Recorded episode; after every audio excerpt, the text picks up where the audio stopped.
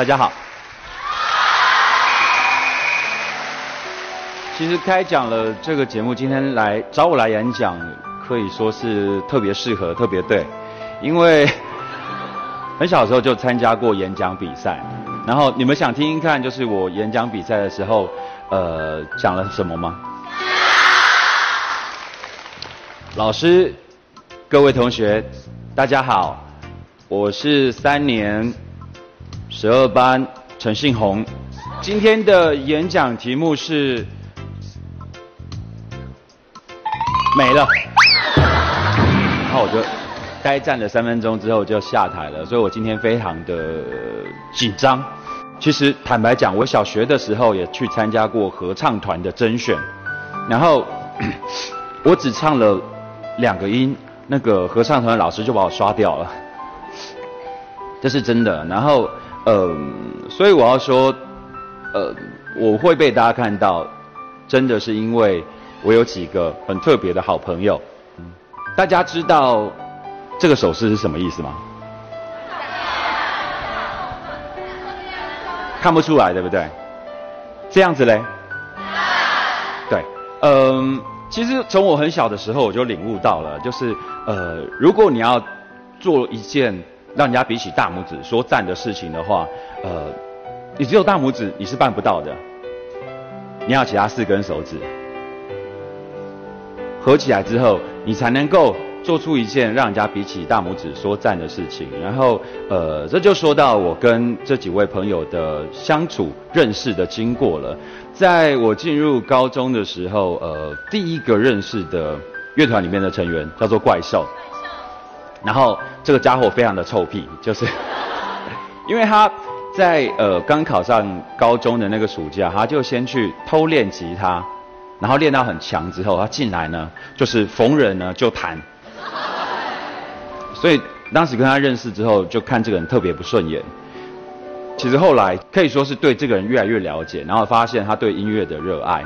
于是呢，我们后来呢，就是呃，也开始去计划要组一个乐团的过程。那大家知道，要组一个乐团，只有一个吉他手，一个一个主唱是不够的。而且当时我还不是主唱，我是第二吉他手。后来我们。找了一个贝斯手，叫做玛莎，他是我们的学弟。我们原本的主唱，他跟他跟乐团里这个键盘手是个女孩子，就是日久生情，然后就走了。也好，我就当主唱了。我还记得我的第一把吉他怎么来的呢？就是呃，我跟我妈说：“妈，我你可不可以借我钱买一把吉他？我打工把钱还你。”我妈说：“不行。”我说。我说拜托了，我讲一个原因，你一定会答应我的。我就说，如果你不让我学吉他当吉他手的话，我就得当主唱唱歌了。我妈从小就听过我唱歌的破喉咙，转头二话不说，转头就去抽屉里拿钱给我了。然后嗯，但一开始真的唱的非常不怎么样。然后为了让更多的人看到我们的表演。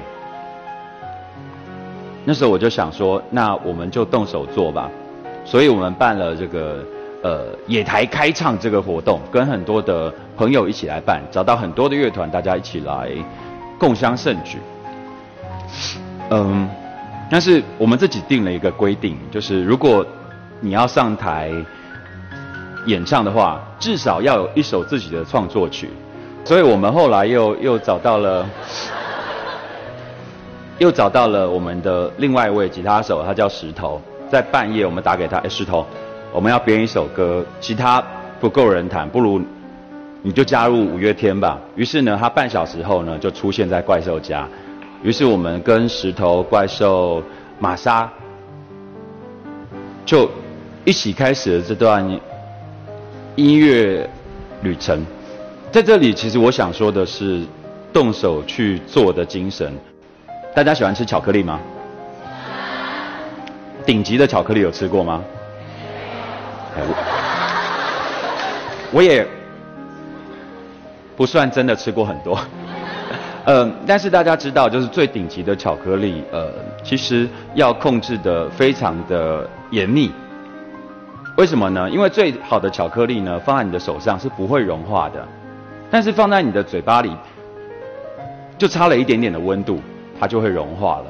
但是梦想相反，这世界上所有的梦想都不会从你的嘴巴里面发生，只会从你的手上发生。所以当时呢，我们就录制了一个 demo，一个小样，然后拿到当现在的滚石唱片，我们就跟柜台小姐说，呃，呃，这个是我们乐团的小样，如果可以的话，请你把它交给你们负责听小样的人听好吗？他说好。我说就算要丢掉，呃，拜托至少听过一遍再丢掉。于是。过了没多久之后，有一通电话打给了我们团长怪兽。电话里传来一个声音，他说：“Hello，你好，我是李宗盛。”我们的怪兽呢就回答说：“你李宗盛，我还罗大佑嘞。”嗯，后来他真的是李宗盛，我们也真的。呃，进了滚石唱片，嗯，在原来的鼓手有另外的生涯规划下，我们找到了一位 一位鼓手，叫做冠佑。后来他是最后加入五月天的这个成员。我可以看一下小抄吗？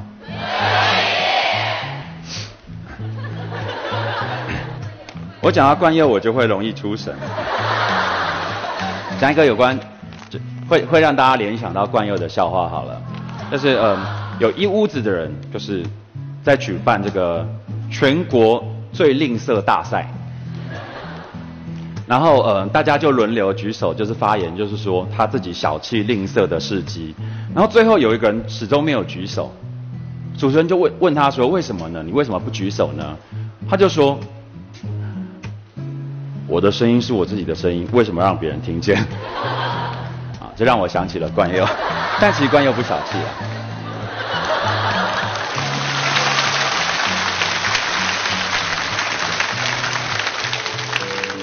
事实上，在大家看到我写的歌词里面，平均我就写了一百句歌词，九十九句是淘汰的，大家最后只看得到被留下来的那一句。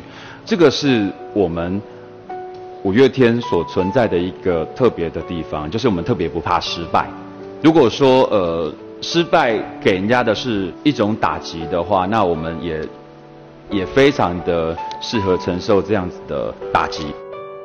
其中有很多很。特别的回忆，一直走到今天都是今天忘不掉的。大家看到我们在北京的鸟巢办了三次的鸟巢演唱会，但是我想，并不是所有人都知道我们为这个演唱会经历过了什么。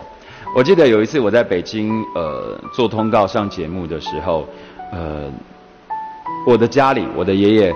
呃，传来一个讯息说，阿信，奶奶过世了。我马上就打给我的爷爷说，我要不要赶快赶回家里，呃，陪陪伴所有的家人，毕竟是一件非常大的打击。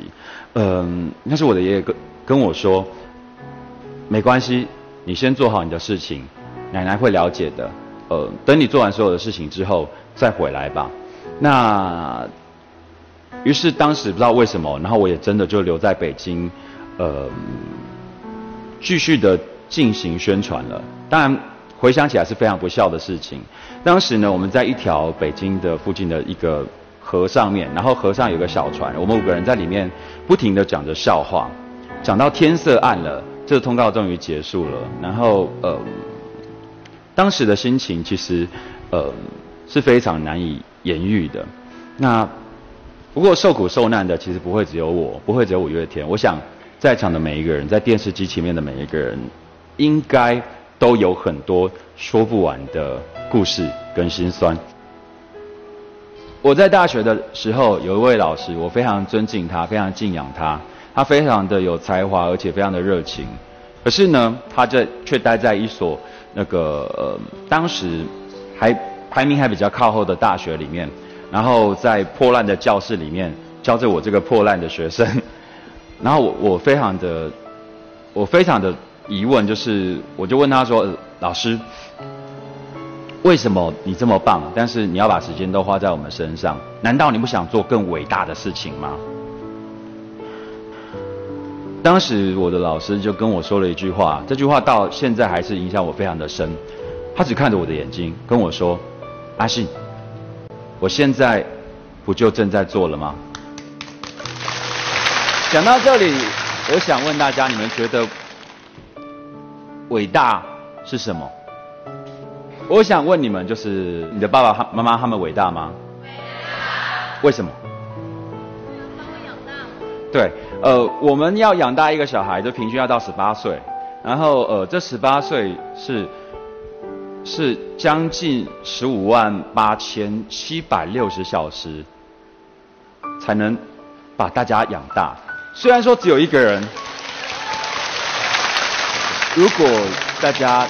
有幸在人生的路上继续闯荡，然后继续的追逐梦想的话，呃，五月天能够作为你们闯荡梦想的背景音乐，那就是我自己认为最伟大的事情了。